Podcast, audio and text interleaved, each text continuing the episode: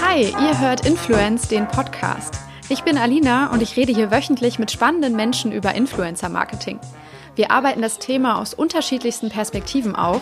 Es sind Menschen aus Unternehmen zu Gast, von Netzwerken und Agenturen, aber auch Journalisten und Wissenschaftler und natürlich die Influencer selbst.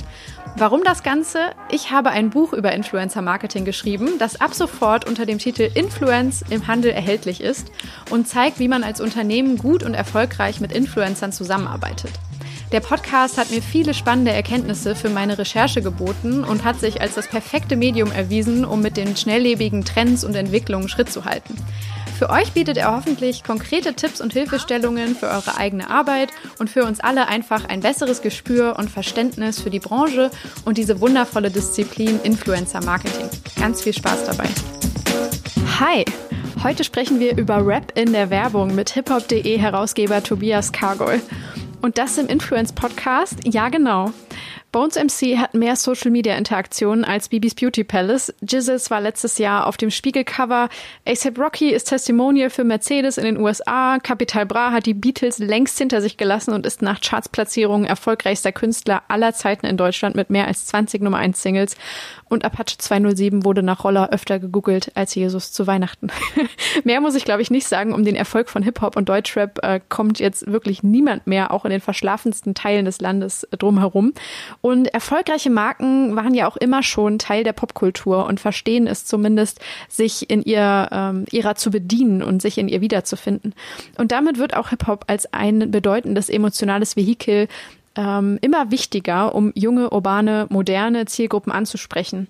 Und das machen längst nicht mehr nur die Klassiker wie Mercedes, Gucci, Louis, Prada, Nike und Adidas, sondern auch zahlreiche Marken, die, an die man vielleicht nicht auf Anhieb denkt, mal mehr, mal weniger erfolgreich. Wie sich Hip-Hop im Laufe der letzten Jahrzehnte gewandelt und weiterentwickelt hat, darüber kann man mit wenigen Leuten in Deutschland besser sprechen als mit Tobias Kargol.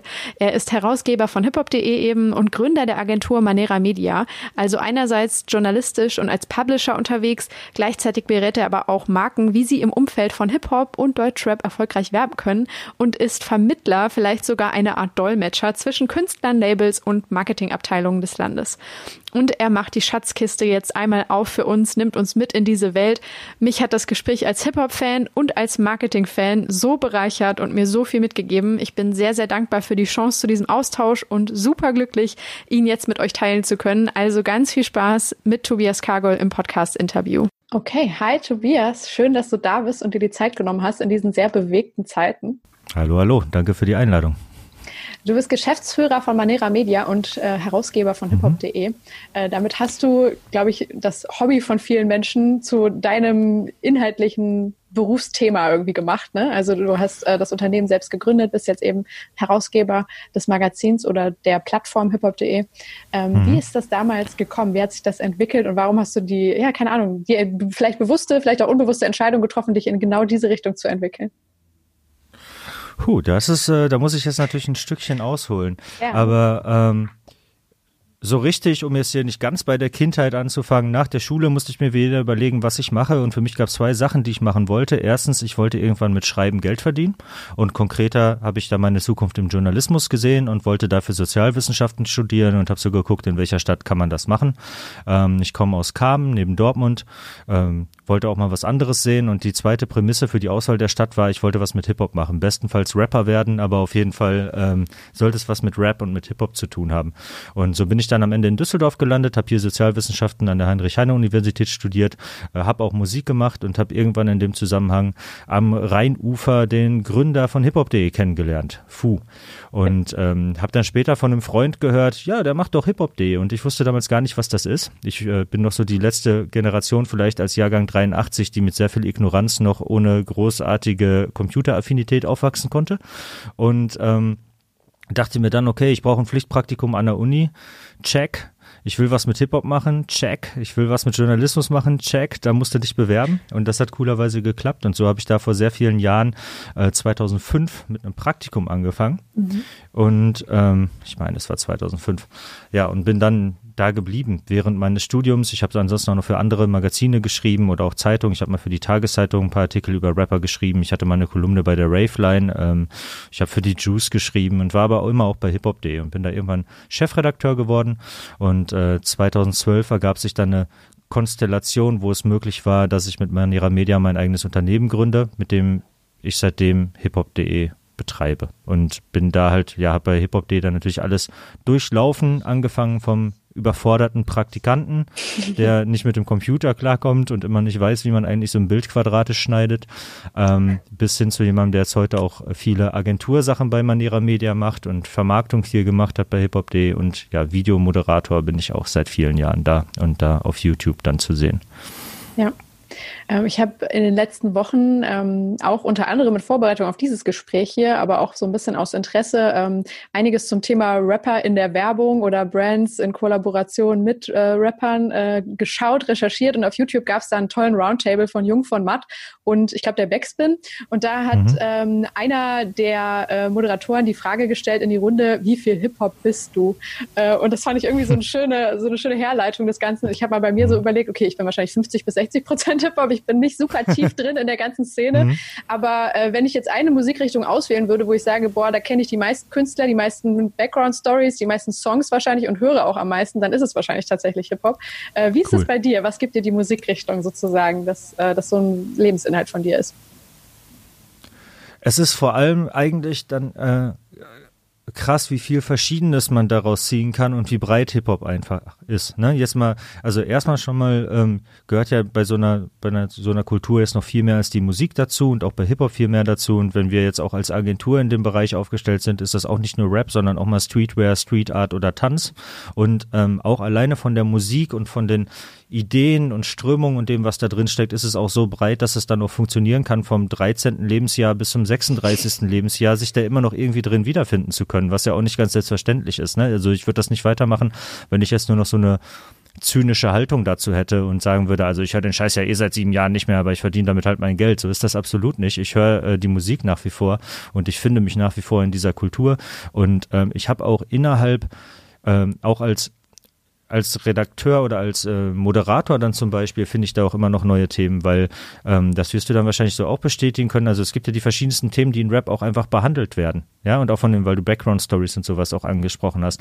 Ich kann mit verschiedenen Rappern ja auch über die verschiedensten Dinge sprechen. Also ich werde heute noch ein Twitch Live-Interview machen, wo es um äh, die Morde, den Terroranschlag in Hanau geht beispielsweise. Und ähm, ich kann aber auch über Influencer-Marketing und Rap mit dir sprechen. Und ähm, mit manchen sind es politische Diskussionen und manchmal geht es aber auch um Freundschaft. Und da steckt in dieser Musik einfach unglaublich viel drin.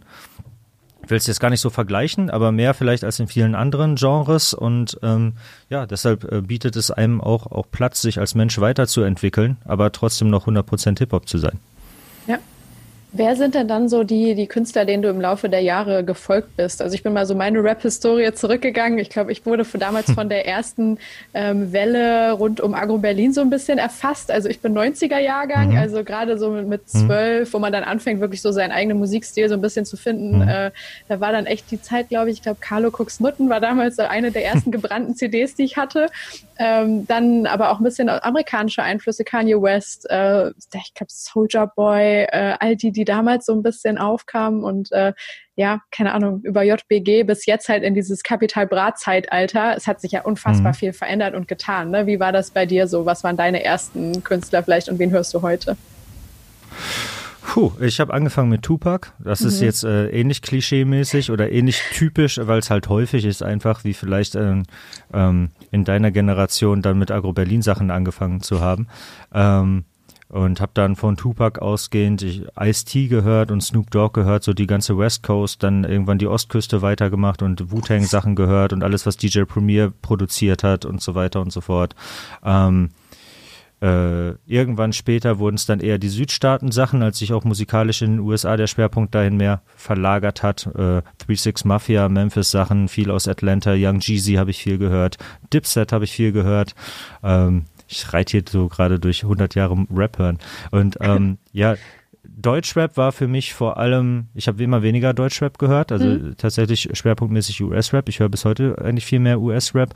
Ähm, dafür ist Deutschrap eher das, wovon ich halt ein Teil bin und US-Rap ist das, was ich vielleicht mehr konsumiere. Ne? Da habe ich natürlich auch okay. viele Leute, ähm, viele Leute, also es sind ganz andere Beziehungen, die ich dazu habe. Ich habe auch US-Rapper oft interviewt, aber das ist natürlich immer noch mit ein bisschen Distanz und so. Und ich chill jetzt nicht andauernd bei denen im Studio und äh, habe dann natürlich nicht ganz so den krassen Blick hinter die Kulissen, wie vielleicht im Deutschrap, wo vielleicht Leute dabei sind, die ich schon kannte, bevor die erfolgreich waren mit denen ich vielleicht, äh, ich habe mit Farid Bang im Jugendzentrum gefreestylt. Da kannte uns beide noch niemand. Ja. Und der war der gleiche Typ, aber im Endeffekt der heute auch noch ist. Und auch nicht nur mit ihm, auch andere, die da äh, damals hier dann in Düsseldorf waren und so. Und da hat man natürlich eine andere Art von Verbindung dann ja. einfach dazu äh, eine ganz andere Sicht darauf. Ja. ja.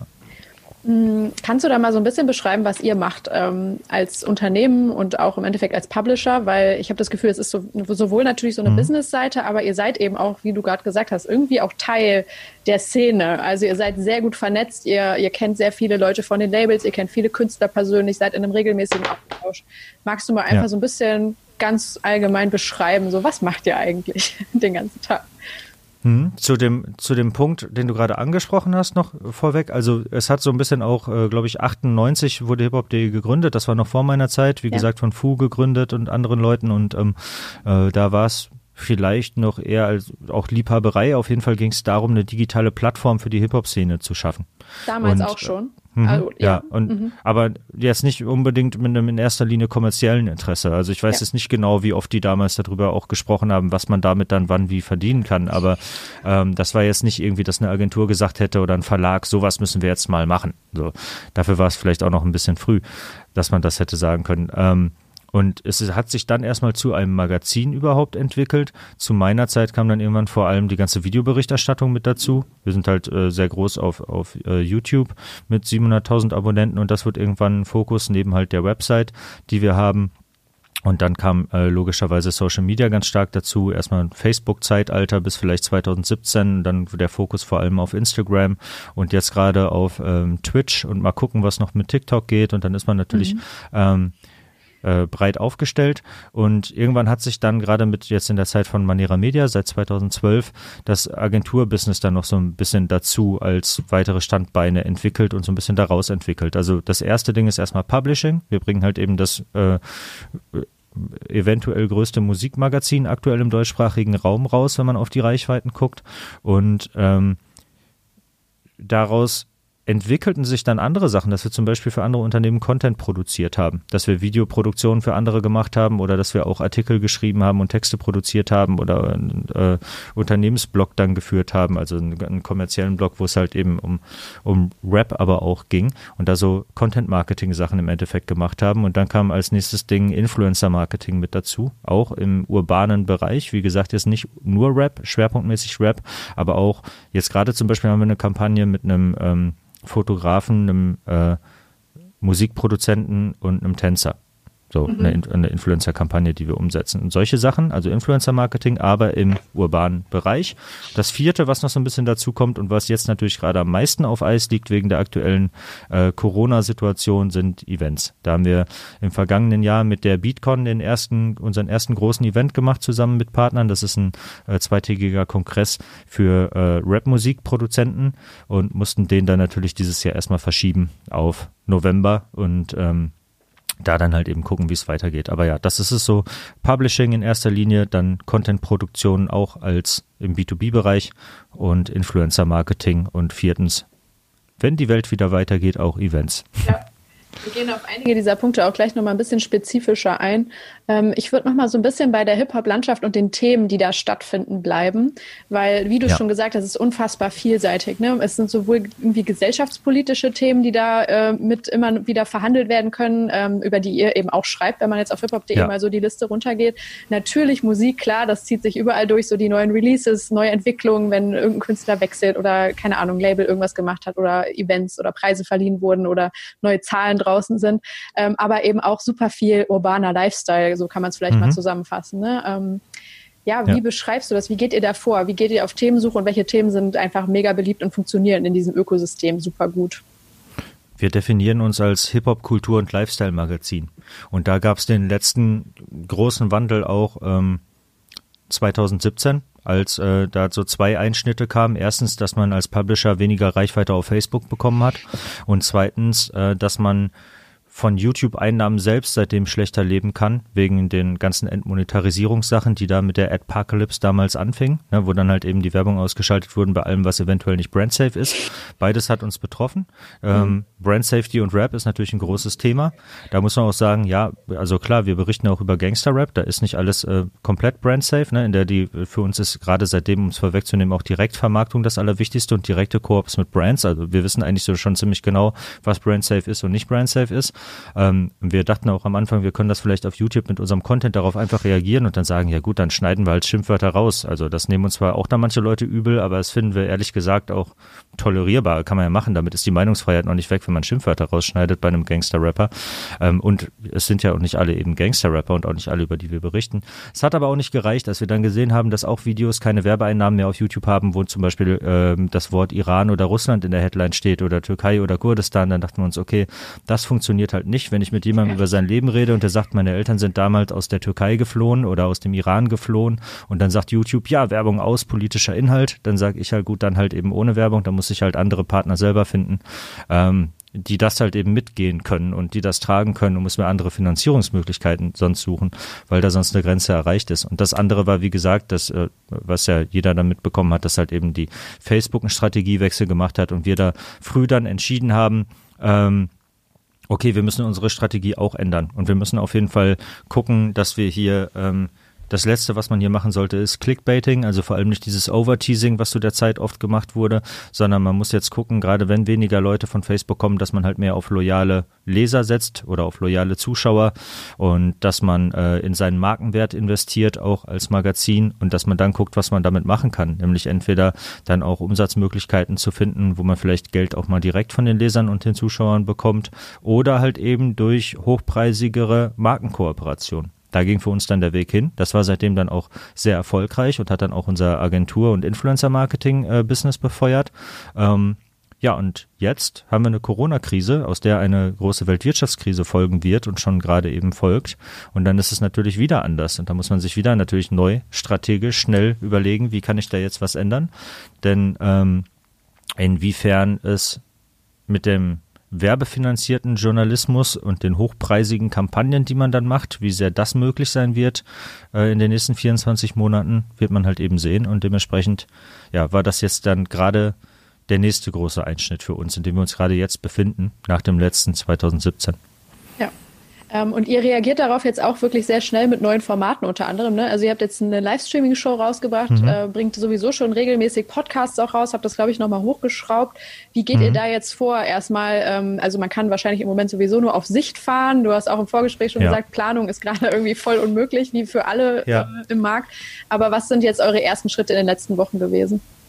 Wir haben vor allem einmal so festgestellt, dass es ja bei uns gar nicht so ist, dass es jetzt darum geht, oh, es gibt nichts mehr zu tun und jetzt gehen hier Leute in Kurzarbeit, sondern ähm, wir haben in der in den Medien und das gilt für Influencer, glaube ich, genauso, hat man mehr zu tun denn je und wird mehr gebraucht denn je und ist relevanter denn je. So, ähm, also man hat eher mehr Arbeit als vorher, man wird nur schlechter bezahlt. Und schön gesagt. und, ähm, dementsprechend muss man diese Verantwortung auch einfach annehmen. Und dann war für uns klar, wir müssen da äh, mit einer, mit einer Content-Offensive drauf reagieren. Wir müssen eher halt eben noch mehr machen und noch ein bisschen anders dabei halt eben agieren. Viele von den Inhalten, die wir vorher gemacht haben, gehen gerade gar nicht, weil ähm, wir haben halt vorher ja, mit einem höheren Production Value äh, Videoproduktion gemacht, schön aussehende Formate gemacht, die dann halt eben auch für Brands interessant sein können, weil die halt eben auch nice aussehen. Äh, viele von den Drehs sind jetzt gerade gar nicht mehr möglich, so, weil man ja nicht mit zu vielen Leuten an einem Raum sein will und so und das jetzt nicht so Sinn macht, sich mit lauter Rappern in, in Interviews zu setzen. Und ähm, wir haben uns dann für zwei Sachen entschieden. Das erste ist Twitch und das zweite geht, sind gerade so äh, Überlegungen Richtung Webinare, die wir schon länger haben. Beides ja. sind so Sachen, die man eh schon immer mal machen wollte und wo man dann einfach gesagt hat, so jetzt machen wir das. Und dann waren wir innerhalb von 48 Stunden, dann haben wir damit angefangen, jeden Tag vier Stunden live auf Twitch zu sein. Und das sind wir jetzt auch und wir haben dann da Talk-Formate, äh, machen auch Let's Plays, weil da kommt Twitch ja auch so ein bisschen her, was Gaming angeht. Also wir reden erstens über Rap, zweitens machen wir Let's Plays und reden vielleicht dabei über Rap. Drittens haben wir jeden Tag einen DJ DJ, der eine Stunde auflegt. Und ähm, einmal die Woche äh, machen wir dann noch ein, so eine Art Wohnzimmerkonzert, machen das zusammen ähm, mit Take TV aus Krefeld. Die kommen aus dem Gaming-Bereich. Die senden sogar mal einfach direkt, äh, ich glaube, zwölf Stunden am Tag live. Soweit sind wir noch nicht, aber vier ja. Stunden, äh, vier Stunden schaffen wir schon mal. Und das war jetzt natürlich einfach eine krasse Sache und das war auch einfach geil, wie da das ganze Team mitgezogen hat. Da sitzen auch nicht nur die, die äh, YouTube-Moderatoren von denen wir auch schon so sieben Leute haben äh, vor der Kamera, sondern auch viele Textredakteure und viele haben eigene Ideen und dann sagt der eine, ich könnte Let's Play machen und andere sagen, wir würden eigentlich gerne eine Sendung über, über Frauen im Hip-Hop machen und das auch Brandon als eigene Sendung, als Format durchziehen und dann vielleicht auch einen weiblichen DJ dabei haben und so weiter und uns mit dem Themenspektrum auseinandersetzen ähm, und dann überlegen wir, okay, wir hatten hier ein ein cooles Tanzformat doch eigentlich. Wie könnte man das jetzt eigentlich umsetzen in Zeiten, wo man vielleicht nicht draußen drehen kann und hat dafür wieder Ideen. Und ja, das ist, das ist das, was wir machen an dem, an diesem ganzen Tutorial E-Learning Webinar Bereich arbeiten wir gerade noch. Ich habe gestern noch so eine Statistik gesehen, dass scheinbar von den Freizeitbeschäftigungen der deutschen Webinare der am stärksten wachsende Bereich gerade ist.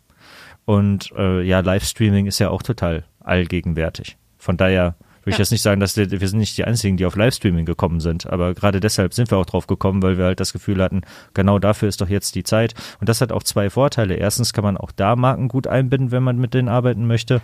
Und äh, Zweitens bringt das auch das mit, was mir dabei wichtig war und uns im Team wichtig war, äh, den, den Fokus auf Zuschauer und Leser da zu richten und zu sagen, gut, man wird halt eben sehen, wie das mit den Werbebudgets weitergeht über 12 bis 24 Monate.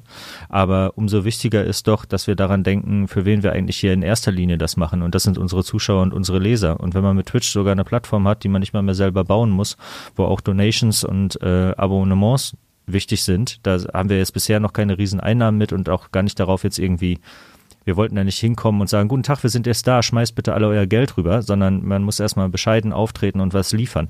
Und wenn wir es dann mal schaffen sollten, mehrere Monate da stabil Content zu machen und die Leute dann selbst sagen, ich möchte euch gerne supporten, danke. So, ähm, aber wir sind da jetzt nicht hingegangen, um zu sagen, okay, wir müssen im ersten Monat irgendwie, keine Ahnung, 5000 Euro durch Donations machen, sonst gehen wir wieder, sondern wir sehen jetzt zu, uns da zu beweisen und mal wieder ja auf eine neue Plattform zu erobern. Ja. Also habt ihr jetzt in der Krise sozusagen diesen Step auf Twitch erst gemacht, oder? Und ja, jetzt genau. aber schon diese strategische Bedeutung der Plattform eh erkannt und jetzt ist es einfach wir der perfekte vorher, Zeitpunkt. Ja, Genau, ja. wir haben vorher da schon so ein bisschen experimentiert. Wir haben eine Show von uns, Release Friday, die, wo immer, immer die Woche die neuen Songs, die mal freitags rauskommen, besprochen werden. Die haben wir auch schon auf Twitch vorher laufen lassen. Wir haben zweimal im Rahmen der Hip-Hop.de Awards, äh, die wir ausrichten. Das sind rein digitale Awards, die wir seit rund zehn Jahren machen. Ähm, und der wichtigste Musikpreis der Szene. Ähm, da haben wir schon zweimal immer so große zweitägige Livestreams auf Twitch gehabt, die dann da auch auf der Startseite waren und so. Das war aber mehr so dieser eine Leuchtturm im Jahr und sonst ein bisschen experimentieren. Ja. Und das jetzt war halt nochmal was ganz anderes, weil man einfach gefühlt, keine Ahnung, 80 Prozent der Ressourcen des Unternehmens einfach dahin gelenkt hat und wir machen jetzt alle Twitch und wir müssen jetzt irgendwie jeden Tag vier Stunden Programm machen. Und wir haben uns auch da entschieden, ähm, es war auch wieder eine Frage, die auch vielleicht interessant ist, so das ganze Thema, was haben wir eigentlich mit Influencer-Marketing zu tun und äh, Personalisierung, mit der man da auch arbeitet. Wir haben auch überlegt ähm, und überlegen das immer wieder, setzen wir da dann einen Moderator hin, der Bock hat und der ist jeden Tag vier Stunden live und äh, zockt da Poker. Aber wir haben uns bisher dafür entschieden, dass wir auch da als Magazin auftreten und da auch unsere Stärken als Magazin auftreten. Und das heißt, dass da irgendwie zehn verschiedene Leute vor der Kamera sind in verschiedenen Konstellationen, was ähm, nicht ganz so ist, wie man normalerweise vielleicht Twitch bedient. Also es gibt auch andere Beispiele dafür, Rocket Beans vielleicht, ähm, wo mehrere Leute vor der Kamera sind, auch auf Twitch. Aber generell, egal ob jetzt Instagram oder vielleicht sogar YouTube und, und Twitch, ne, da personalisierst du ja total stark und ja. für uns ist Personalisierung auch wichtig. Aber wir treten, wir definieren ein Magazin als ein All-Star-Team von Influencern. So, wir sehen unsere Redakteure und unsere Moderatoren auch mit als Influencer. Wir behaupten, die waren schon Influencer, bevor es das Wort überhaupt gab. Und äh, wir versuchen auf die Art Magazine neu zu definieren und anders zu spielen. Ja. Und so treten wir da halt eben auch auf mit einem hiphop.de Twitch-Kanal, in dem dann aber diverse Leute von uns zu sehen sind. Ja. Auf diesen Punkt werde ich auch gleich auf jeden Fall nochmal gerne mit eingehen, auf den, also quasi mhm. eure Corporate Influencer, ne, eure Redakteure und Mitarbeiter als, äh, als Marken ja. zu positionieren, als Persönlichkeiten. Ähm, was würdest du denn, aber wenn wir jetzt nochmal auf Livestream gehen, ähm, sagen, was ein Livestream äh, irgendwie besonders erfolgreich macht oder was, wenn jetzt Marken darüber nachdenken, das zu tun, ähm, was man da, worauf man da vielleicht setzen kann? Weil wir haben im Vorgespräch schon ein bisschen zum Beispiel über Oliver Pocher äh, geredet, der das im Moment sehr prominent macht, der unglaubliche Zugriffszahlen auf seine Daily Streams kriegt, die er mit seiner Frau äh, durchführt, wo er teilweise super provokant vorgeht, natürlich Aufmerksamkeit dadurch erzeugt, dass er mhm. andere prominente Menschen äh, antrollt und die dann reagieren wiederum oder er eben auch schon mit ein paar Deutschrappern äh, Livestreams mhm. gemacht hat, so Collabo-Streams, wo einfach beide drin sind. Ähm, ja. Ist das the way to go oder gibt es da noch ein paar andere Hacks, die man vielleicht an den Tag legen sollte? Ja, da hat er ja ähm, schon das Lehrbuch, was man von Deutschrap lernen kann, gut verinnerlicht, der Oliver Pocher mit dem, was er da macht. Also ist ja dann im Endeffekt auch Cross-Promotion, wenn man das ja. halt eben so macht, ne? Und äh, jeder dann auch noch seine Instagram-Influence-Follower äh, mitbringt und die hat dann halt so ein Farid Bang oder Manuelsen, die ja beide schon da waren, dann natürlich auch. Ähm, und auch wenn es darum geht, äh, von anderen Leuten Reaktionen zu provozieren, das hätte ihm auch Farid Bang so beibringen können, weil darauf hat er seine Karriere aufgebaut, so andere Leute zu trollen. Und ähm, kontroverse Themen dann da drin zu haben. Über den äh, Stream mit Manuelsen gab es ja wohl auch schon einen Bildzeitungsartikel dann danach, weil das dann kontrovers war und so. Ja, das weiß man in der Rap-Szene auch schon länger, dass ähm, Interviews mit Manuelsen oft dabei rauskommen und dass das erstens unterhaltsam wird, aber auch immer gerne provokant und das dann funktioniert.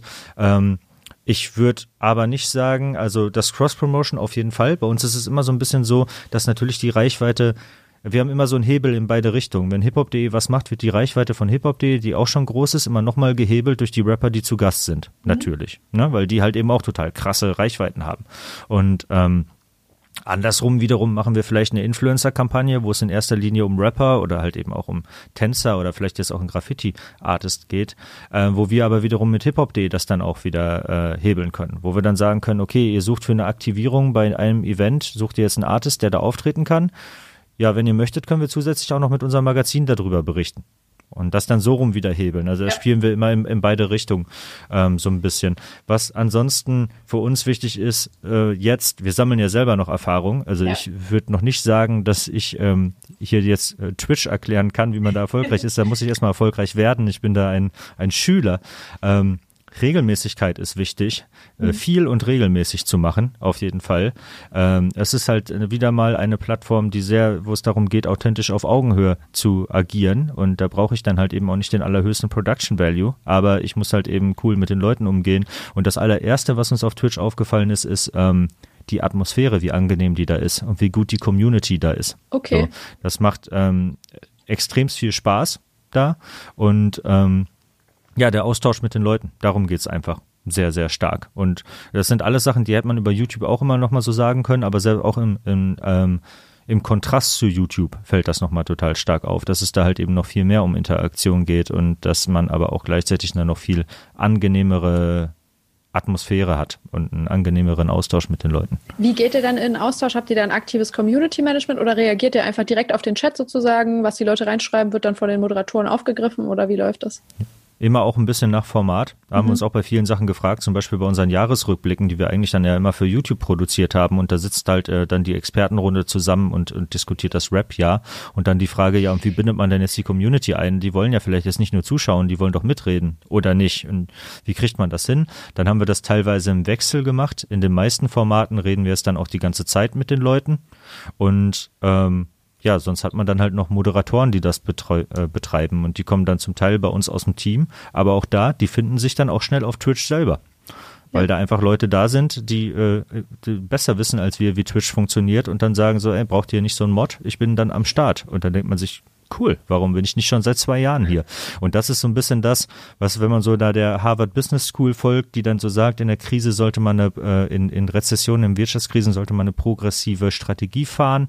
Ähm, dann ist es das so ein bisschen auch für mich, halt nach Sachen zu suchen, was hat halt auch Zukunftspotenzial und wie kann ich jetzt Sachen machen, die kurzfristig in der Krisensituation Sinn machen, wie beispielsweise Internetnutzung steigt, alle sitzen zu Hause, Livestream vier Stunden am Tag. So. Ja. Aber zweitens auch, wo ich die Hoffnung habe, dass ich in fünf Jahren sage, boah, gut, dass wir das damals gemacht haben und warum nicht noch zwei Jahre vorher? Egal, macht keinen Sinn, darüber sich Gedanken zu machen. Aber gut, dass wir es gemacht haben. Endlich. So. Und ähm, deshalb bin ich fest davon überzeugt, dass ähm, das länger Bestand haben wird als äh, der Lockdown, dass wir da aktiv sind. Ja, finde ich eine sehr ha, mal erfrischende, charmante Herangehensweise, die ich auch äh, genauso unterstütze, weil ich das Gefühl habe, viele verfallen jetzt gerade auch in so eine Schockstarre, frieren erstmal alles ein, versuchen hm. kein Risiko einzugehen. Klar, wenn man noch weniger weiß, wie es morgen aussieht und vielleicht man äh, ja. gerade als Händler oder so mega betroffen ist, dann äh, ist es nochmal eine andere Nummer. Aber äh, sonst, ja genau, jetzt gerade jetzt Dinge ausprobieren und mutig sein oder Chancen nutzen, die sich irgendwie anbieten. Ne? Und man merkt mhm. ja, ihr seid auch bei den Themen heraus natürlich dann sehr getrieben von äh, einer Community oder den Dingen, die eure Leser halt interessieren. Ist ja, ist ja eh klar. Mhm. Also auch sowas wie Gaming, da finden sich wahrscheinlich super viele Überschneidungen einfach mit den Leuten, ja. die euch generell so folgen, äh, Lifestyle-Themen auch. Ähm, wenn man sich jetzt nochmal diese Hip-Hop-Landschaft in der Breite anguckt, eben, also wir haben schon über die Vielzahl der Themen und ähm, ja, auch Persönlichkeiten gesprochen. Ähm, man merkt aber, dass es doch immer mehr jetzt wirklich zu so einem Media-Game auch einfach wird, so wie alle Bereiche. Also viele sind jetzt einfach von den Algorithmen der Social-Media-Plattformen dominiert, von äh, Streaming-Plattformen wie Spotify. Viele Künstler müssen sich gerade jetzt oder eigentlich alle Künstler wirklich zu einer richtigen Brand entwickeln. Ne? Du hast eben schon so ein bisschen mhm. gesagt, Farid Bank steht eigentlich eher dafür, Manuelsen dafür. Damit daran wird ja jetzt auch richtig krass gefeilt, oder? Ist es jetzt irgendwie mehr geworden? Hat man das Gefühl, dass es sich mehr zu so einer Art Branding im Musikbusiness generell entwickelt, einfach weil wir alle jetzt auf diesen Plattformen so sichtbar sind und Aufmerksamkeit auf uns lenken müssen? Oder war das schon immer so und jetzt ist es halt einfach mit anderen Plattformen und Werkzeugen so ein bisschen? Also dass Branding bei für, für Rapper total wichtig ist, gerade jetzt auch auf Rap, Deutschrap bezogen, fand ich sogar noch extremer eigentlich in dem vorherigen Zeitalter. Für mich ist das jetzt gerade so ein bisschen so das Streaming-Zeitalter, in dem wir sind. Und da geht es bei Deutschrap auch total viel um Musikalität und um Musik, die eine für eine niedrige Skiprate auf Streaming-Plattformen sorgt so, um da den, den Algorithmus halt eben äh, zu hacken quasi. Das heißt, Während vorher nur dafür geschrieben sozusagen, oder? Oder also werden schon ein bisschen so dahin produziert, dass sie auf Streaming-Plattformen funktionieren? Ja, sagen das Letztere. Ja. So, schon mit dem im Hintergrund. Und da, ähm, die deutsche Rap-Szene ist sehr gut da drin, auch ein Stück weit intuitiv äh, richtig und erfolgsorientiert zu handeln und da Sachen zu finden. Das finde ich immer wieder äh, beeindruckend. Und eins mal so äh, vorweg, coolerweise ist inzwischen, gerade vielleicht auch dadurch, dass, ähm, dass es Berührungsängste von außerhalb gab, ist aber deutscher Rap für sich auch so stark geworden, dass der, man sich das nicht so vorstellen darf, als würden da jetzt Großkonzerne ähm, die dummen Rapper wie Marionetten steuern oder so. Das ist, was, es gibt viele Entwicklungen, die auch Richtung so Popindustrie geht, die ich auch teilweise nicht mag. Ähm, aber äh, ist es schon auch so, dass da eine Menge authentische Leute, die aus dieser Szene einfach sind, agieren. Und ja, man hat nicht so den naiven Musiker, der wollte jetzt reich und berühmt werden und dann kommt jetzt der äh, erfahrene Manager, genau, der dann sagt, mach mal so, so, so, sondern äh, die Manager sind genauso aus der Szene. Das sind oft Leute, die sind mit den Rappern aufgewachsen und sind Freunde von denen oder vielleicht, ja, aber mindestens kommen aus den gleichen Kreisen. So. Und ähm, handeln aber sehr schlau und sehr richtig und diese klassischen Plattenbosse lernen dann eher was von denen. So. Und äh, dazu gehört dann zum Beispiel, dass in diesem in dem, für mich ist äh, das Zeitalter davor so dann quasi das Vorverkaufszeitalter. Da ging es halt eben darum, dass man so eine, dass man die Charts hacken wollte. Und dann, ja, wie, wie laufen denn die Charts in Deutschland? Ja, die sind äh, basieren auf Umsatz, nicht auf Stückzahl. Ach so, also wenn ich was teureres verkaufe, dann charte ich höher. Ja, genau, okay. Dann mache ich eine Premium-Box, dann packe ich da halt noch das, das und das rein, dann kostet das 45 Euro. Und wenn ich, ne, dann habe ich halt eben, wenn ich eins verkaufe, viel mehr davon. Und wie verkaufe ich die Dinger? Äh, indem ich, ähm, indem ich halt viel Promo mache. Und das ist dann zum Beispiel die Zeit, wo auch bei uns und bei anderen Magazinen dann auch das YouTube so explodiert ist. Rapper haben extremst viele Interviews gegeben und äh, manche haben auch extremst unterhaltsame Interviews gegeben oder es war auch nicht, es ist immer nicht nur ähm, Halligalli, sondern auch äh, diepe Interviews, alles dabei. Ähm, und dann kam nochmal mit der, der andere Trick dazu, dass wenn du einen langen Vorverkauf hast von drei Monaten, dass die ganzen Vorverkäufe in die erste Woche der Charts reinziehen. Das sind so viele Rapper in der ersten Woche auf Platz eins der Charts eingestiegen. Und das wiederum kannst du dann natürlich danach äh, auch für dich nutzen, weil du dann Nummer eins Rapper bist. So. Und so hat man dann quasi mit ähm, ganz viel Promo, vor allem über YouTube, eine Menge Boxen verkauft und ist hoch geschartet und hat damit so ein Stück weit ähm, die Charts gehackt. So. Mhm. Ne? Und die anderen Genres haben sich gefragt, wie kann das sein, dass die jetzt hier plötzlich so erfolgreich sind? Da geht doch, müssen wir mal den Modus ändern. Und ähm, kaum gab Streaming, hat man da halt eben geswitcht. Und dann hatte man plötzlich auch Rapper, die haben auch gar nicht so Interviews unbedingt gegeben. Oder so Leute wie Capital Bra, die haben dann halt unglaublich viele Songs einfach rausgehauen. Nicht ein Album im Jahr, äh, drei Monate Promo, dann ist das Album raus, dann gehe ich noch auf Tour, dann bin ich ein halbes Jahr weg und dann geht alles wieder von vorne los, wie vorher. Sondern ich bin das ganze Jahr durchgehend in der Insta-Story so, hab die ganze Zeit Reichweite hoch, hau die ganze Zeit Songs raus, hau, halt die monatlichen Hörer hoch auf den Streaming-Plattformen, damit der Algorithmus das belohnt, wenn ich den nächsten Song wieder raushaue, damit ich direkt auf hohem Level wieder äh, das nächste Ding draufsetzen kann. Und dann ist Deutschrap mal eben das erfolgreichste Genre auf Streaming-Services.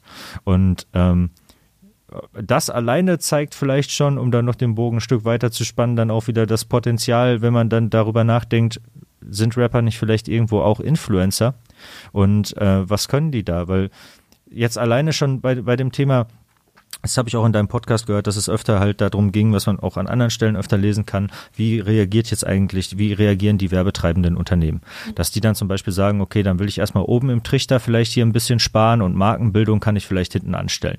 Was wahrscheinlich erstens sowieso schon falsch ist, können wir vielleicht später auch nochmal dazu kommen, weil man das vielleicht auch gerade jetzt tun sollte, aber dann, das heißt, das letzte, woran man spart, sind vielleicht Sachen, die direkter auf Abverkauf gehen. Da würde man Rapper vielleicht nicht unbedingt eintüten, äh, hinpacken, aber das können die halt eben auch, weil auf der einen Seite sind die Influencer, die sind halt sehr stark, intensiv unterwegs auf Instagram, deshalb haben sie ja diese Reichweiten und deshalb sagt Oliver Pocher, lass doch mal einen Rapper einladen. Ähm, auf der anderen Seite wissen die natürlich, wie man Produkte verkauft. Weil deshalb sind die da ja in erster Linie hingegangen auf die Plattform, weil sie Musik zu verkaufen haben, Konzertkarten zu verkaufen haben, T-Shirts zu verkaufen haben und der Erfolg denen Recht gibt. Ja. So, und ähm, daraus ergibt sich halt ergeben sich eine Menge Potenziale auch für Marken und für Zusammenarbeiten. Ja.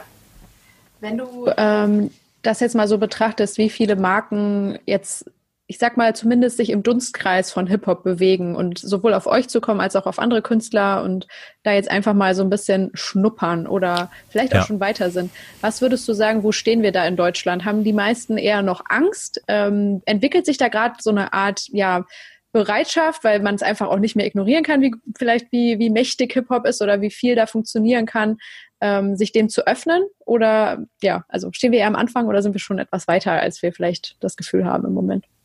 Wir stehen genau äh, auf dem am Wendepunkt. So, ja. wir sind genau in diesem am Tipping Point. Okay. So, weil, ähm, würde ich sagen. Und das war so ein bisschen, oft kann man ja, äh, auch gerade bei Rap und auch bei anderen Dingen, ähm, wird sich vielleicht in Zukunft muss man vielleicht nach China gucken, wenn man die Zukunft kennen möchte, aber in den vergangenen äh, 50 Jahren musste man ja dafür in die USA gucken. Und das war bei Rap dann auch so. Und ich glaube, da ist das genauso gelaufen, dass als äh, wenn damals Tupac eine Cognacflasche im Musikvideo in der Hand hatte, dann haben die vielleicht noch die Rechtsabteilung angerufen und gefragt, können wir nicht was dagegen tun, dass dieser schwarze Prolet da mit unserem noblen Cognac durch die Gegend äh, hampelt. Ähm, und ein paar Jahre später haben die gesagt, wie viel muss man eigentlich bezahlen, damit mal einer über unseren Cognac einen Song macht. So. Und äh, inzwischen ist das halt nichts besonders Originelles mehr mit Rappern halt auch zu werben. Und da gibt's dann auch, ne, da hat man halt verstanden, das ist ein fester Teil der Kultur hier, das wird nicht so leicht wieder weggehen, das ist auch sehr breit und ja, es gibt Gangster-Rapper, es gibt 50 Cent, kannst du dir überlegen, ob du mit dem werben willst oder nicht. Der hat eine super krasse Reichweite, der kann Produkte verkaufen, aber der ist halt eben auch Gangster-Rapper.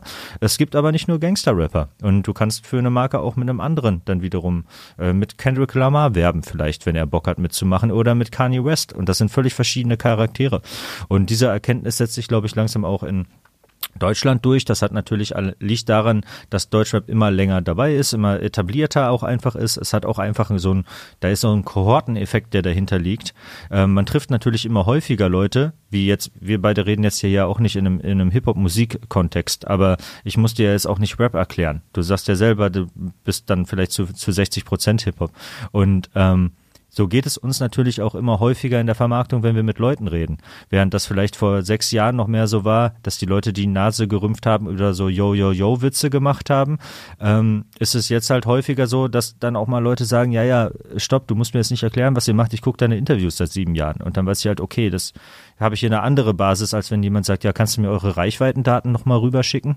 So, und ähm, Ne, deshalb öffnen sich da immer mehr Türen und die werden auch ähm, nachhaltig offen bleiben. Gerade wieder auch, was ich vorhin dazu gesagt habe, wie ich irgendwie selber auch, solange mich da drin auch zu Hause fühlen kann, ähm, weil es ja auch so breit ist. Also wenn du ein singuläres Bild davon, die, die Zeit von Agro Berlin ist lange vorbei.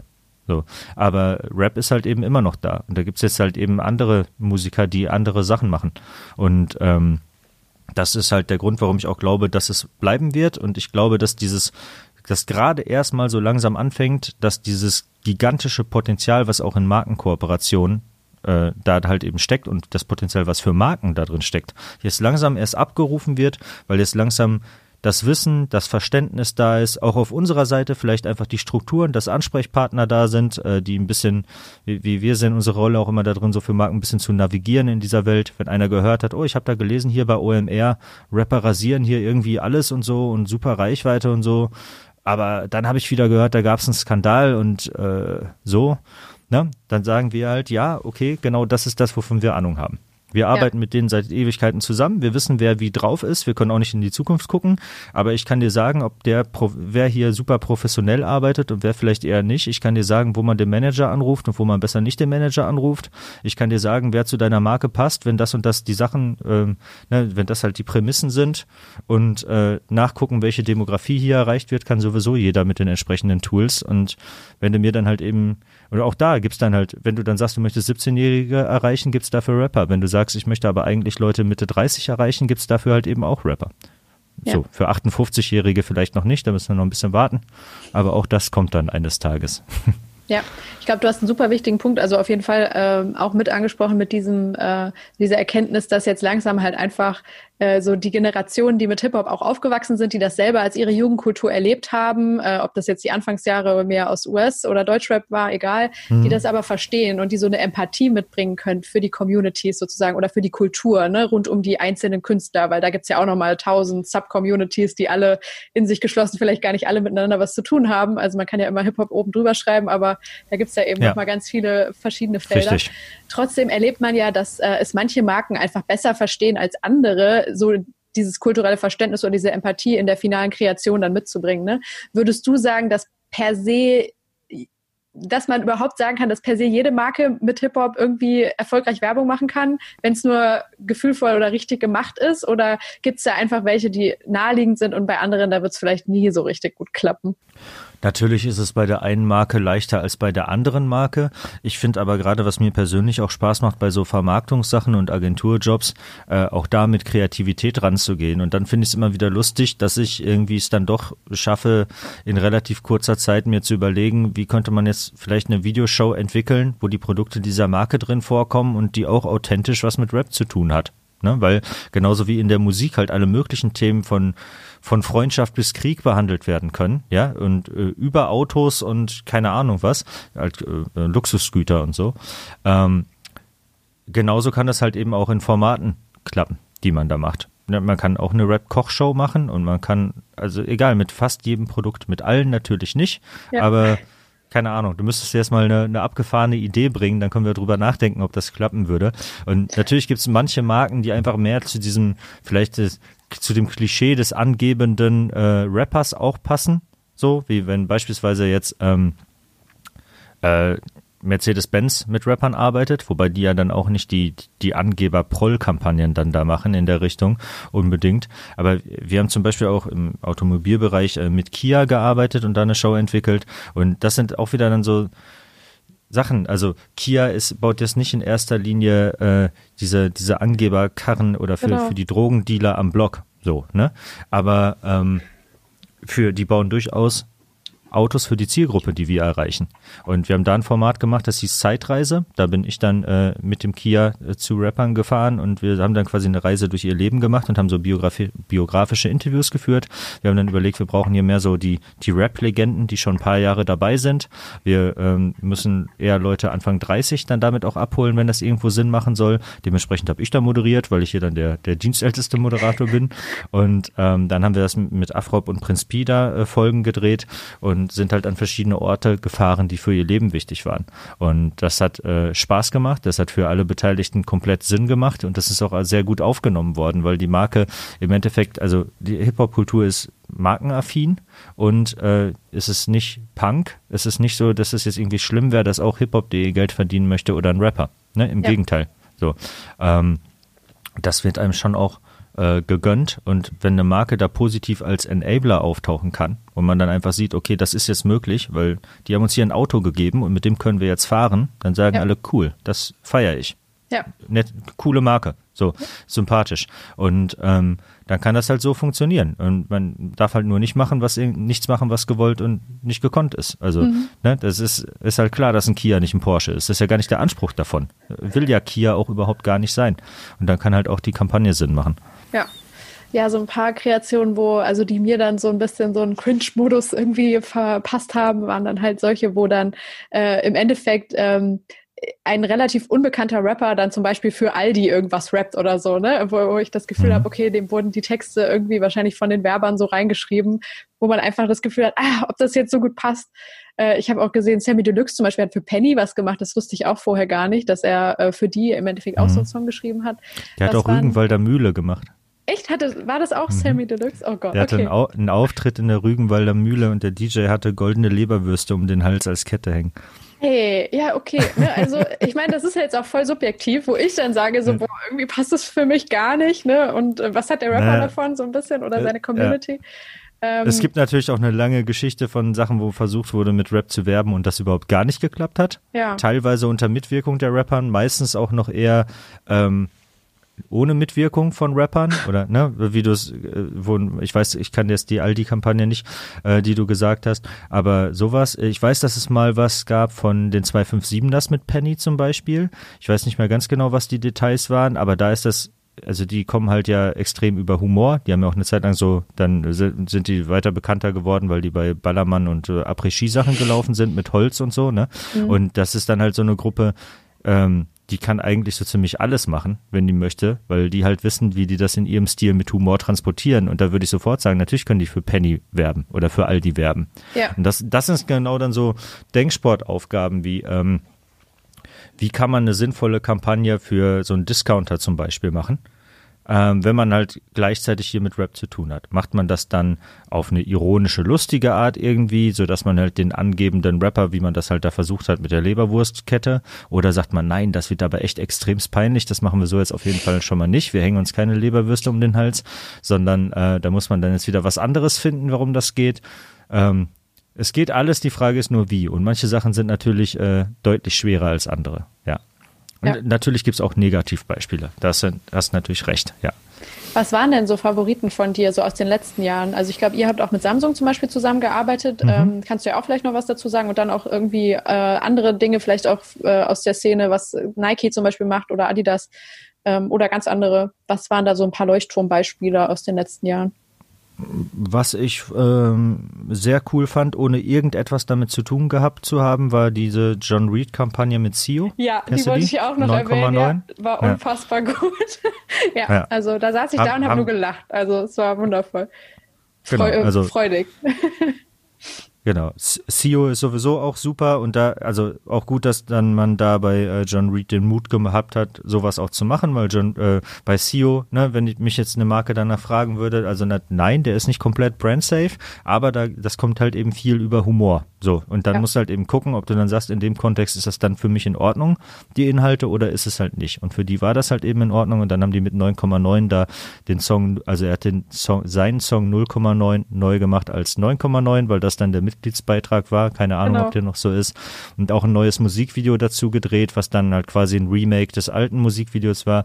Und das Coole daran war, dass das insgesamt auch so aufgenommen wurde und auch so denke ich mal, erfolgreich war. Keine Ahnung, ich weiß nicht, wie viel da halt äh, durch, durch Marketing-Spend an den Views kam und was halt äh, jetzt organische Views waren, aber aufgenommen wurde, einfach wie ein neuer CEO-Song und ein neues Musikvideo. Das war es auch einfach. Und gleichzeitig natürlich komplett werblich. Also das war ja jetzt nicht ein kleines, dezentes Placement oder so, sondern es war ja klar, er macht jetzt hier ein Werbevideo. Aber er macht es halt so sehr, wie er halt auch sonst Videos machen würde. Ja, das ist also, wäre für mich so ein, so ein Best Case, wie gesagt, von ähm, anderen Agenturen, womit ich gar nichts zu tun hatte. Ja, an der und, Stelle würde ich echt sagen, also weil es sah einfach so aus, als hätte man dem Künstler einfach seine Kunst machen lassen, ne, in dem Moment. Also es war so 100% seine DNA und es wirkte nicht aufgestülpt oder so. Das fand ich echt schön daran. Ja, genau, also es ist halt, ähm, ich traue es mich ja schon gar nicht zu sagen, weil das so klischeemäßig ist. Erstens in der Rap-Szene und zweitens auch in der Werbung, aber es muss authentisch sein. Authentizität, das ist ja. das Wichtige. Und das ist auch so, das höre ich da jetzt auch wieder, wenn es darum geht, ja, wie können wir denn jetzt hier, was machen wir jetzt auf Twitch? Ja, es muss authentisch sein, ja. Okay, ja, cool. habe ich schon mal von gehört. Und das ist auch da total wichtig. Und ähm, wenn man das macht und da dementsprechend dann auch mit den passenden Leuten zusammenarbeitet, und denen die entsprechenden Freiräume gibt. Und äh, dann kann es halt so funktionieren. Und es kann auch nur so funktionieren. Das ist ja oft so, auch im Influencer-Marketing äh, wird man das oft hören. Und wie gesagt, wenn du jetzt, was weiß ich, die Gaming-Szene auf Twitch erreichen willst, dann ist das auch genauso. Die nehmen dir das sehr übel, wenn du da falsch auftrittst und äh, wissen es gleichzeitig auch sehr zu schätzen, wenn du es richtig machst.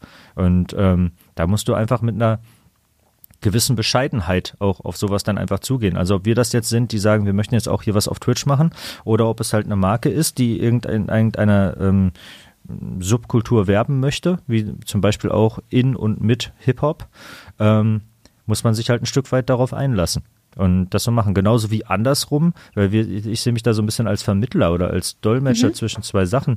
Ja, genauso ähm, auch dann der Influencer sich auf die Marke einlassen muss und man auch da gucken muss, was passt jetzt hier eigentlich und was passt jetzt nicht und wie kann man das halt authentisch zusammenbringen.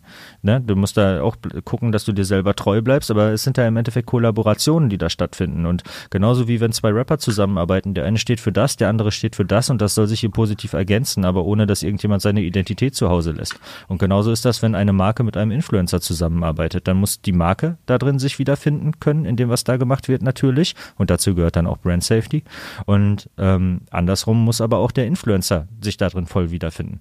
Sonst wird es halt bescheuert. Und dann passieren vielleicht auch so Sachen wie, ähm, keine Ahnung, so die, die Klassiker von, von Influencer-Marketing, was dann kritisiert wird, ne? Wenn es halt eben einfach komplett random ist und irgendjemand einfach irgendein Produkt in die Kamera hält und ohne Sinn und Verstand, dann ja. kann es halt auch nicht funktionieren.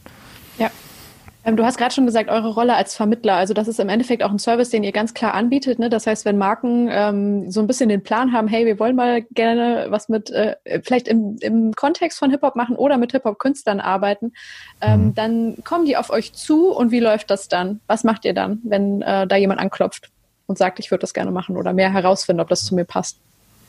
Hat sich halt eben so äh, entwickelt aus erstmal, dass wir sowieso mit Rappern zusammenarbeiten, weil wir in dieser, aus dieser Szene berichten.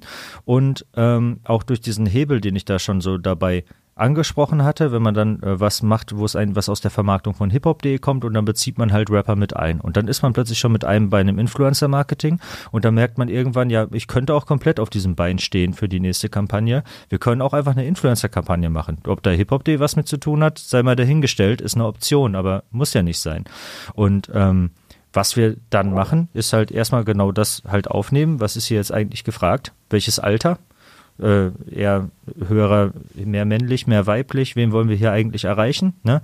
wofür steht äh, das Produkt, ähm, was soll da gemacht werden und dann halt eben überlegen, mit welchen Rappern wir arbeiten. Wir äh, haben keine Exklusivverträge mit irgendwem. Wir sagen nicht, hier, wir haben 20 Rapper unter Vertrag und die managen wir auch alle und mit denen arbeiten wir und deshalb sind wir super nah dran, kann man auch machen, sondern wir sagen halt eben, ähm, Stattdessen äh, Rap, Streetwear, Street Art, Tanz, das ist unser Bereich, in dem sind wir zu Hause, da kennen wir uns aus, da haben wir sehr viele Kontakte, da wissen wir, äh, wie man mit wem arbeiten kann und so weiter und was für wen passen könnte. Und dann können wir individuell für die Kampagne Vorschläge machen und das zusammenstellen, äh, Preise einholen und dann dabei bei der ähm, nennen wir es bei der Artist-Auswahl oder Influencer-Auswahl halt eben äh, erstens helfen und da reinkommen ähm, und zweitens dann aber auch bei der Umsetzung.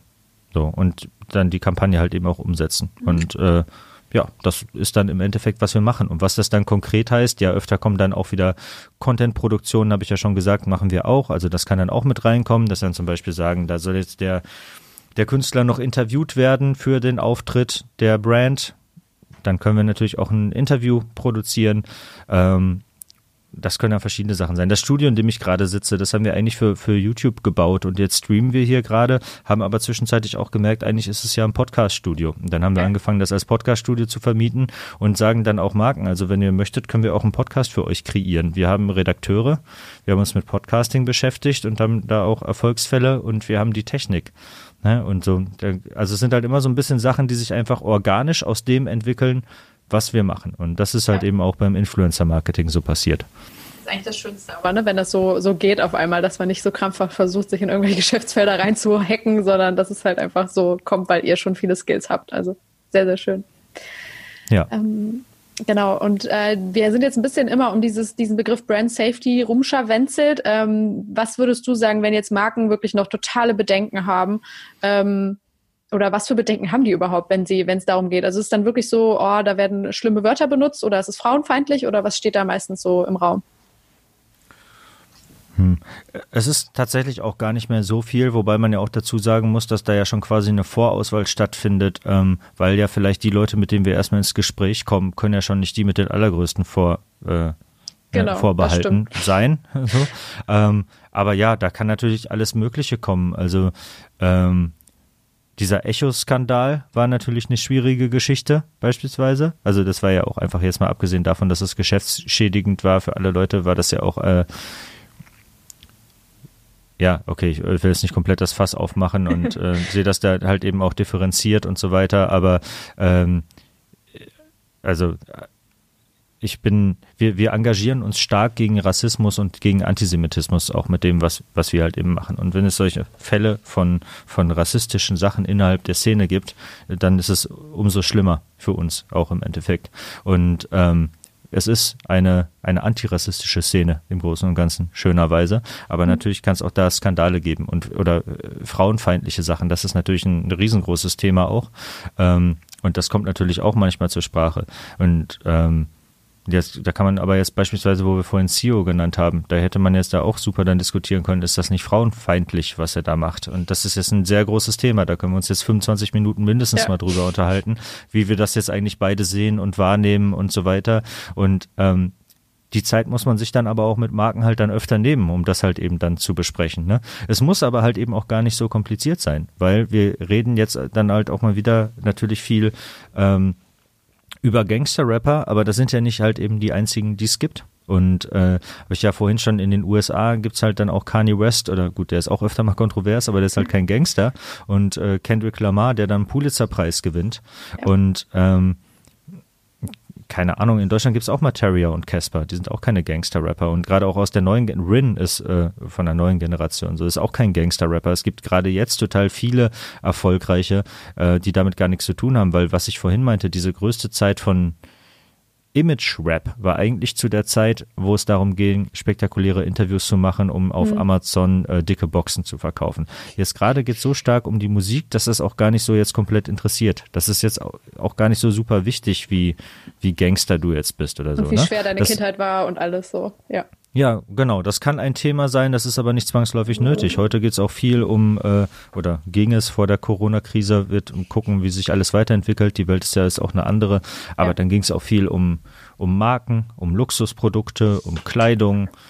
Ne? Und ähm, da war das jetzt wieder nicht so wichtig, aber schon seit vielen, vielen Jahren und schon, also es gab ja früher noch in der Zeit, bevor du Rap gehört hast und bevor es Agro Berlin gab, gab es ja nicht mehr Gangster-Rap in Deutschland. Also Rap ist in Deutschland älter als Gangster-Rap und das ist halt eine Nische davon und das ist halt eine, die sehr polarisiert.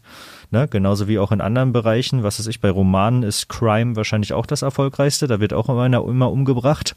Und äh, beim Tatort funktioniert das auch so. Ja. Aber ähm, das ist nicht das einzige Subgenre, was Rap zu bieten hat. Und wie gesagt, bei anderen Kampagnen. Ähm, wir haben jetzt zuletzt was für Xiaomi gemacht mit äh, der R&B-Sängerin Rola. Mhm. Ähm, und ähm, noch eine Tänzerin mit dabei und jetzt machen wir gerade eine weitere Kampagne mit denen, wo ein äh, Fotograf und Musikproduzent und Tänzer halt eben mit dabei sind und das sind halt alles Sachen, viel von dem, was wir machen, die haben halt eben gar nichts mit Gangster-Rap zu tun. So, ja. also ähm, es ist halt auch nicht immer alles nur Farid Bang und Manuelsen, obwohl ich die äh, beide sehr mag und großer Fan von Manuelsens Musik bin und wie gesagt mal irgendwann äh, gegen Farid Bang Freestyle Battles verloren habe. Verdammt. äh, ja, damit gehst du schon in eine Richtung, die ich eben auch äh, super gerne äh, noch ein bisschen beleuchten will, nämlich dass ähm, also zum einen, was du gerade schon angesprochen hast, jetzt auch äh, im Endeffekt äh, Frauen in der Hip-Hop-Branche wirklich nochmal eine andere Aufmerksamkeit erfahren und nochmal äh, Erfolge einfach nachweisen können, wenn man so an Juju denkt, ja. an Nura, Loredana eben auch, haben wir schon mhm. drüber gesprochen, äh, Roller jetzt auch, äh, Shiri David kann man da bestimmt auch noch irgendwo mhm. zuordnen oder so. Ne? Also da ist auf jeden Fall jetzt etwas, was in den Nullerjahren noch nicht so da war. Da fällt mir jetzt irgendwie, fallen mir super wenige ein, die in der Zeit als äh, weibliche Rapperin irgendwie Erfolg hatten. Und dass die, ähm, die Personen, ich sag mal, im Hintergrund oder die, die auch Teil des Rap-Games sind, äh, jetzt auch eine große Rolle spielen und einfach so eine Plattform kriegen, ähm, vielleicht auch befeuert durch Social Media und die Möglichkeit, sich eben zu positionieren. Ne? Ähm, also du hast die Tänzer schon angesprochen, äh, die Producer sind unglaublich wichtig und genauso mhm. ja auch zum Beispiel dann die Moderatoren aus euren eigenen Formaten. Ne? Ähm, Genau, siehst du das auch so und wie arbeitet ihr jetzt im Endeffekt so in die Richtung, um das auch noch mehr so ja zu befeuern oder oder diese Leute scheinen zu lassen? Hm. Ja, auch äh, verschiedene Aspekte so ein bisschen. Also es ist auf jeden Fall ein sehr starker Trend, weil der äh, natürlich äh, sehr, sehr, sehr zu begrüßen ist und das Ganze in, in, jeglicher Hinsicht, sei es jetzt künstlerisch oder auch aus einer Vermarktungsperspektive, alles nochmal interessanter und größer macht, dass es jetzt viel mehr erfolgreiche Frauen gibt, die auch ähm, verschiedene Personas so darstellen, die jetzt nicht alle, wie es auch oft bei den erfolgreichen Rapperinnen in den USA war, bei den erfolgreichen, ne, nicht bei allen Rapperinnen, die es da war, dass so der, der, äh, der Typ, der erfolgreich wird, ist die rappende Stripperin quasi. Und dann denkt man sich so, ja, okay, ist, ist ja auch legitim, darf es ja auch geben, aber ähm, hat Hip-Hop da nicht noch ein bisschen mehr zu bieten als das? Aber das war halt immer das, was dann kommerziell erfolgreich wurde, von Lil Kim bis Nicki Minaj oder Cardi B, so. Und wenn du in Deutschland Schwester Eva hast, dann ist es halt auch das, ne, also die ist ein authentischer Mensch, die ist so, wie sie ist, aber ähm, das passt natürlich auch wieder in dieses Schema. Und deshalb ist es, äh, wenn du jetzt Juju oder Loredana ansprichst, äh, umso cooler, dass es die halt eben auch gibt. Weil die sind ja nicht wie, äh, dieses ist ja jetzt nicht so, dass jemand gesagt hat, lass mal KDB auf Deutsch machen und wir suchen ja. uns hier mal eine, der wird mal die Texte schreiben und dann macht die das so und so. Ähm, und das ist äh, absolut, absolut super. Kann man gar nicht äh, deutlich genug sagen. Ähm, war ja immer auch schon so, dass es natürlich auch eine, eine, Menge Frauen gibt, die so in unserer Welt unterwegs sind. Also wir haben zum Beispiel auch immer äh, Redakteurinnen gehabt, eigentlich ja. immer so. Und ähm, auch ja, vielleicht schon weniger als Männer, aber ja, ist nicht verschwindend gering oder so, aber auch von unserer Zielgruppe ist es oft 80-20 männlich. Und mhm. das wird sich, glaube ich, auch noch mal ein bisschen ändern. Und das ist natürlich äh, sehr begrüßenswert und wird vielleicht auch die Kultur noch mal mehr positiv verändern, weil es natürlich auch einfach leichter ist für, für Frauen ähm, wahrscheinlich ähm, da drin verankert zu bleiben und nicht nur so ein Interesse von außen daran zu haben, sondern da tiefer reinzugehen, wenn es diese Vorbilder auch einfach gibt. Ja. Ne? Und wenn, äh, wenn, wenn Frauen nicht nur als, äh, als Tänzerin im Musikvideo auftauchen, sondern selber, das ist ihr Musikvideo. So, ja. das macht natürlich einen großen, einen großen Unterschied. Und ähm, ein ganz anderes Thema ist das andere, was du angesprochen hast, dass halt eben ähm, Moderatoren beispielsweise auch Influencer sein können. Ich hatte ja vorhin schon gesagt, dass auch so ein bisschen von, wenn man so über äh, darüber nachdenkt, was ein Influencer eigentlich ist, wenn man sagt, ein Influencer ist eigentlich ein Meinungsführer, dann ist das ja jetzt nicht die die neueste Idee.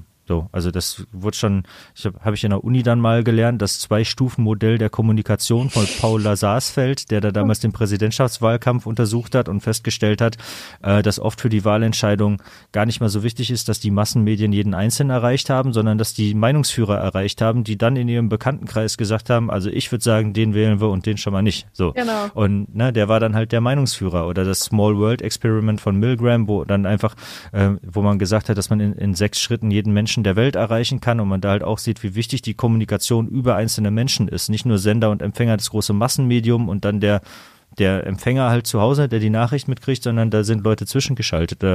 Das Wort Tipping Point habe ich vorhin verwendet. Da gibt es auch so ein gleichnamiges Buch von Malcolm Gladwell, wo es auch teilweise sehr stark um Meinungsführer geht. Das ist auch so ein bisschen semi-wissenschaftlich, das Buch, aber äh, trotzdem interessant. Also Meinungsführer geht es schon länger und ähm, Journalisten und Redakteure können Meinungsführer sein und äh, Musiker sind natürlich auch Meinungsführer. Rapper sind halt auch Influencer, sind gleichzeitig auch mehr als das, so, weil die halt eben nebenbei auch noch äh, Musik machen. Die haben nicht nur den Instagram-Kanal, sondern die stehen auf Bühnen und haben tausende äh, begeisterte Fans vor der Bühne stehen. So. Ähm, und wir haben vor uns das vor allem so entdeckt, eigentlich im YouTube-Zeitalter, gerade auch durch Roos, unserem bekanntesten ähm, Moderator und wo wir damals halt auch überlegt haben, wie macht man eigentlich YouTube jetzt richtig? Was macht man denn jetzt so auf YouTube als Magazin?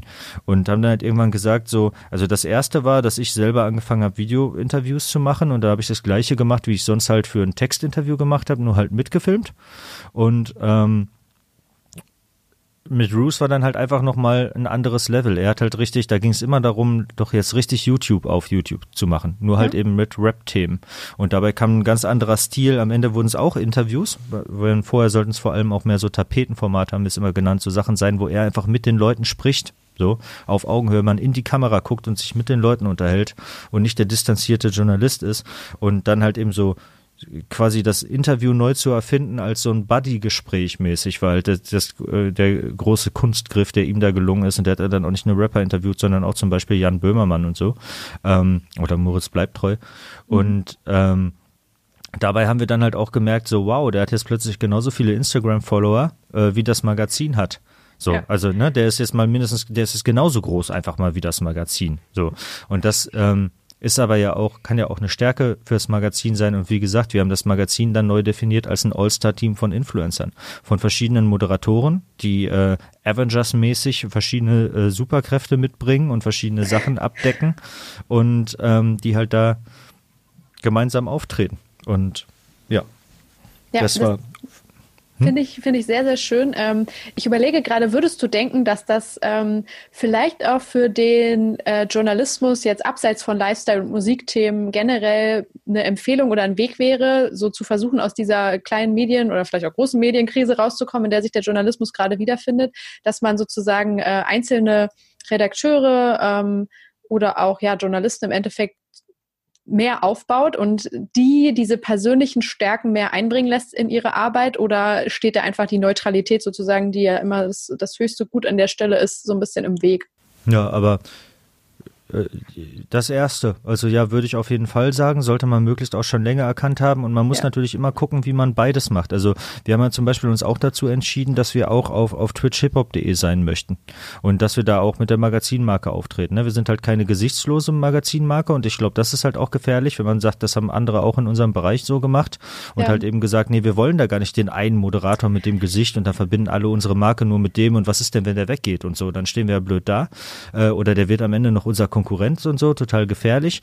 Ähm, äh, natürlich ist die Magazinmarke auch immer noch wichtig und ich glaube, dass so Magazine ähm, auch und halt eben auch Medienmarken äh, nochmal ganz Neues und neue Stärken und interessante Dinge mit an den Tisch bringen können, auch in dem ganzen Themenfeld Influencer-Marketing, dass die halt oft nochmal was können, was halt eben Influencer auch nicht so können und ähm, dass es ein Zusammenspiel sein muss. Und warum soll jetzt auch eine New York Times jetzt aber zum Beispiel, die hat doch auch vielleicht einen Kolumnist, ja, der hat dann auch sein Foto halt daneben und der kann dann auch viel eher vielleicht noch eine Meinung vertreten, ohne dass man direkt sagt, ja, aber das, die ganze Zeitung ist ja tendenziös.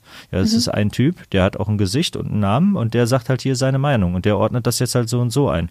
Und morgen bringen wir wieder was von dem anders und der sieht das ein bisschen anders. Und dann ist es natürlich aber für den äh, Kolumnisten, der dann ja vielleicht auch ein Influencer sein kann und der ja auch in der heutigen Welt viele Follower dann auf Twitter zum Beispiel hätte oder so, ne, und Influencer ist, äh, für den ist es natürlich unglaublich krass, bei der New York Times zu sein und für seinen eigenen Markenwert und so.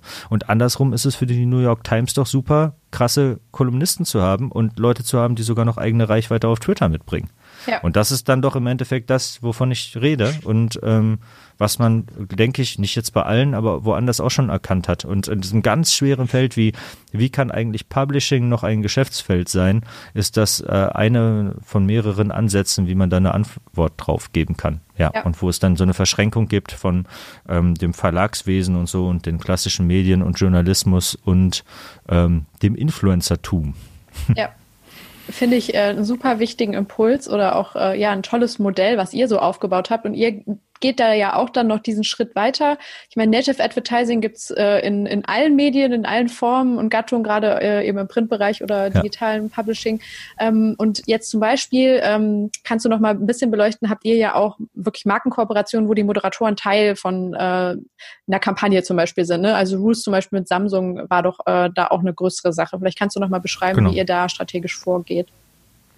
Ja, da gibt's echt ähm, verschiedene Dinge. Man könnte jetzt vielleicht Samsung und ähm, Red Bull mal einfach gerade als ja. so zwei völlig verschiedene ähm, Fälle nennen. Ähm, bei Samsung, das äh, waren Kampagnen von Roos, wo wir äh, ihn supportet haben bei der Umsetzung. Ähm, und da ging es darum, mit, das hat er dreimal gemacht, mit dem jeweils aktuellen neuen Flagship-Handy von Samsung ein Musikvideo zu produzieren. Und dann haben wir dafür halt eben den passenden Rapper gesucht. Zum Beispiel das letzte Mal, als wir es letztes Jahr gemacht haben, war das dann Oleg Sesh. Und der hat dann äh, mit Roos, der halt auch DJ ist und auch einen eigenen Plattenvertrag hat, äh, einen Song aufgenommen einen Song produziert, exklusiv dafür. Und dann wurde ein Musikvideo produziert. Und dann hat man später in der Kampagne auch gezeigt, dass das halt eben möglich ist, ein krasses Musikvideo alleine mit dem Handy zu filmen, ohne ja. eine andere Kamera zu verwenden. Ähm, und wie das eigentlich gelaufen ist und was man dabei so alles erlebt hat, das war durchaus abenteuerlich. Äh, Gerade der Dreh vorher nicht mit Oleg Sesh, der davor äh, auf Ibiza ähm, mit Dadan. Und ja, das war äh, die Kampagne mit Samsung, die da ein äh, enormer Erfolg war. So. Und ähm, was anderes ist, ja so, und wir haben dann, und das noch auch wieder das mit dem, mit dem Hebel und so weiter. Also du hast halt den Moderator Roos und der halt dann auch ein, ein, Gesicht für die Marke Samsung einfach ist. Und dann hast du halt den Rapper, den du mit reinholst und den du halt dann passend auswählst. Äh, mit dem du einen authentischen Song machst, wo es natürlich jetzt auch nicht um Handys geht, aber wo man das halt einbauen kann. Dann, dass du halt einen wirklichen Use Case hast und genau zeigst, was dieses Handy eigentlich kann. Und dann war in der Kampagne auch wieder mit drin, dass dann die Videopremieren äh, bei hiphop.de waren und hiphop.de auch drüber berichtet hat. Das hätte man auch ohne machen können, aber das ist wieder das mit dem Hebel, was ich dabei meinte. Und dass das Ganze halt eben auch in der echten Rap-Welt stattfinden soll und die dann ist, findet das halt auch eben bei hiphop.de statt. Und ähm, Ganz andere Sachen wäre zum Beispiel, dass ein anderer Moderator von uns, Esso, hat jetzt äh, vor kurzem seine, äh, moderiert eine, eine, das Rap-Duell, eine Quizshow bei Red Bull, in einem Red mhm. Bull-Kanal und ist da halt eben einfach der Moderator. So, das ja. ist jetzt keine super krasse Kampagne, sonst was, also wo ich jetzt hier die 15 Aspekte der Kampagne erzählen könnte. Es ist einfach ein Moderatorenjob. Oder wir haben auch schon ähm, Bruce und Anita von uns haben damals für äh, Magenta von Festival-Streams moderiert. Also manchmal treten auch einfach die Moderatoren woanders auf und da guckt man immer, wie kann man das denn wieder erweitern und wozu kann das dann eigentlich noch führen und wo könnte man das jetzt nochmal irgendwo weiterspinnen. Also die Moderatoren sind schon deutlich verbunden mit hiphop.de und wir haben auch eigentlich keinen Moderator, der nicht bei uns groß geworden ist bisher. Mhm. Wir arbeiten punktuell auch mal mit anderen Leuten zusammen, aber das sind schon immer auch hiphop.de Moderatoren dann und wir sind halt ein Team, aber die treten durchaus auch woanders auf. Ja. Wenn du mal jetzt so schaust, Stand jetzt, wo ihr jetzt gerade steht, ist natürlich super schwer zu sagen ähm, oder jetzt gerade angesichts der aktuellen Entwicklung, was, was die Zukunft bringt. Aber was wäre so deine Vision? Wo entwickelt ihr, ihr euch als nächstes hin, als Unternehmen, als Plattform, als Publisher? Ähm, was ja zum Beispiel in den Startlöchern steht, ist schon eine Ko äh, Kooperation mit äh, Handelsblatt. Da werdet ihr verschiedene Podcast-Formate rausbringen. Ähm, in welche Bereiche entwickelt ihr euch da noch?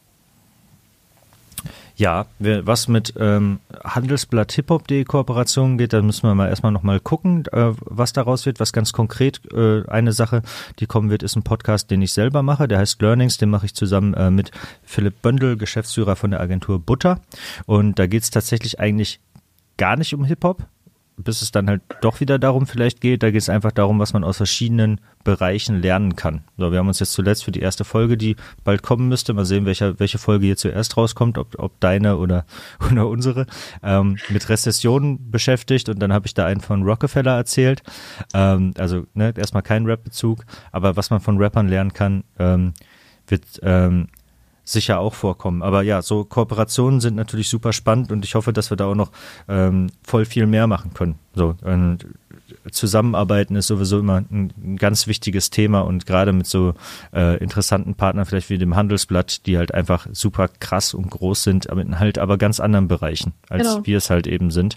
Ähm, ich denke und würde als Vision gerne weiter uns, ich habe ja gesagt, wir sehen uns als Hip-Hop-Kultur- und Lifestyle-Magazin und ähm, wie du auch schon gesagt hast, wenn man sich so unsere Artikel anguckt, ähm, da geht es auch viel um gesellschaftliche Themen. Da geht es jetzt nicht nur um irgendwie so ein komisches Angler-Latein aus der Rap-Szene und irgendwelche Details von irgendeinem Song oder so. Also auch ganz viel um Musik, aber in Rap spiegeln sich alle möglichen gesellschaftlichen Themen wieder. Und ähm, ich denke, dass wir da auch einfach als, ja, wie soll man es nennen, Jugendmagazin oder sonst was, das aber halt eben aus dem Hip-Hop kommt, dass wir da eine starke Stimme sein können und dass wir da für eine Menge Leute auch sprechen können, für die sonst nicht so gesprochen wird. Und ähm, da gibt's ja auch historische Vorbilder vielleicht dafür, also sei es jetzt ähm, das Rolling Stone Magazin oder auch teilweise, wenn äh, super krasse Journalisten im Playboy oder sowas auch Artikel geschrieben ja. haben oder so. Ne? Das sind Magazine, die kamen erstmal woanders her und plötzlich ging es dann vielleicht aber auch beim Rolling Stone und dem Präsidentschaftswahlkampf oder so. Und so ein äh, bisschen in der Richtung sehe ich uns halt auch. Äh, ist natürlich eine sehr spannende Frage, die du stellst. Wo wird es wohl hingehen? Was ist die Prognose für die Zukunft, wenn wir nicht nur die Hip-Hop-Welt im Wandel haben, sondern halt eben gerade auch noch Corona und riesengroße. Weltwirtschaftskrise haben, die auf uns zukommt? Ähm, wir haben wieder so ein bisschen ja die Antwort gegeben, dass wir uns auf äh, Leser und Zuschauer fokussieren wollen und ähm, dass wir an die Themen Livestreaming und äh, Webinars glauben und da was machen wollen. Wie gesagt, wir haben schon eine zweitägige Veranstaltung mit Konkre äh, Kongressen für Hip-Hop-Produzenten im letzten Jahr gelauncht, die dann auch nach dem Lockdown weitergehen wird und im digitalen Bereich wollen wir das noch ähm, total stark ausbauen. Und diesen Agenturweg, denke ich, werden wir parallel dazu auch absolut weitergehen, weil das auch sehr viel Spaß macht und einfach nochmal eine andere Sache ist. Und ja, das ist dann wieder das nächste Themending, wie sich das eigentlich auf die ganze Werbewirtschaft mit der aktuellen Krise auswirkt. Und davon sind wir dann natürlich auch ein Stück weit genauso betroffen wie jeder andere auch. Ja. Du hast auch Thesen für die Zukunft mitgebracht. Waren da jetzt schon ein paar drin verwurstelt oder hast du da noch äh, separate Dinge, die du so für die Zukunft siehst, äh, was auf uns zukommt, wo wir auf jeden Fall einen Blick drauf werfen sollten, jetzt schon? Hm. Ja, das, also das erste, was ich jetzt, was auf jeden Fall jetzt ja schon mitgeschwungen hat, äh, um hier bei dem, bei dem Thema Hip-Hop zu bleiben. Ich glaube, dass Hip-Hop und auch Rapper nochmal ganz konkret, die kann man ja ruhig auch zuerst dann nennen als ähm, Werbeträger und Influencer noch deutlich relevanter werden werden. Ja. So, wie ich vorhin gesagt habe, wir sind hier gerade am Tipping Point. Ich glaube, schon in drei Jahren werden vielen Leuten Vorbehalte naiv vorkommen, die sie vielleicht jetzt gerade noch haben und sich so denken, das, das haben wir uns damals gefragt, ob man sowas irgendwie, natürlich macht man das. Also, ne, ja. so, das sind ähnlich wie ähm, wie man halt sich jetzt auch nicht wirklich hinterfragt, ob, was weiß ich, Fußballer potenziell Werbeträger sein könnten vielleicht. Ja, natürlich können die das. Nicht für jedes Produkt in jeder Kampagne und immer und für jeden, aber generell natürlich. Und die Kampagnen werden immer präsenter und größer werden und ähm, da bin ich äh, fest von, von überzeugt. Und ähm, ansonsten glaube ich, dass auch das Influencer-Marketing, um es auch mal so weiterzufassen, jetzt auch über unseren Hip-Hop Bereich hinaus von den Sparmaßnahmen betroffen sein wird, die in den nächsten zwei Jahren kommen werden. Auch ähm, ob das dann jetzt äh, richtig oder falsch ist, aber da wird gespart werden und da wird öfter auch an Influencern gespart werden und die Preise werden zurückgehen. Ich glaube, man sollte da äh, ja so proaktiv und flexibel vorgehen, nicht unbedingt auf hohen Preisen beharren, vielleicht auch mal über Cash plus Barter Deal nachdenken oder was man sonst noch für Deals machen kann äh, und aber auch proaktiv äh, Marken angehen und gucken, wie man halt eben gemeinsam Geschäfte machen kann und die Leute, ähm, die anderen suchen, auch die Marken suchen, die auch Bock haben, eine progressive äh, äh, Strategie in der Krise zu fahren und auch ein bisschen an die Welt nach der Krise zu denken und wie man sich darauf eigentlich dafür positionieren kann. Ja, wenn du zum Beispiel jetzt gerade deine Produkte nicht verkaufen kannst, das Problem haben wir viele, weil sie nicht produzieren können oder weil sonst was, ähm, dann kannst du ja trotzdem eine eine Beziehung zu deinen zukünftigen Kunden pflegen und vielleicht gerade jetzt aufbauen. Also ja, man soll die These 2 wäre auf jeden Fall, dass wir uns auf locker zwei Jahre darauf einstellen müssen, dass die Budgets eher kleiner werden. So. Und davon ist aber die Welt auch nicht vorbei, weil These 3 wäre auch, dass ich sagen würde, dass Influencer in der Krise eher wichtiger werden. Weil mhm. ähm, ich glaube, dass auch wenn es der äh, Lockdown, den wir jetzt gerade noch so in Deutschland haben, der wird ja dann auch mittelfristig wieder ein bisschen gelockert werden. Trotzdem glaube ich, dass die Leute eher noch ein bisschen mehr zu Hause sein werden und auch mit dem Fokus noch eher so auf ihrem Zuhause sein werden und auch mit dem Fokus mehr auf Freunde und Familie und man rückt so ein bisschen zusammen. Und ich glaube, dass das auf Influencer aber auch abfärben kann.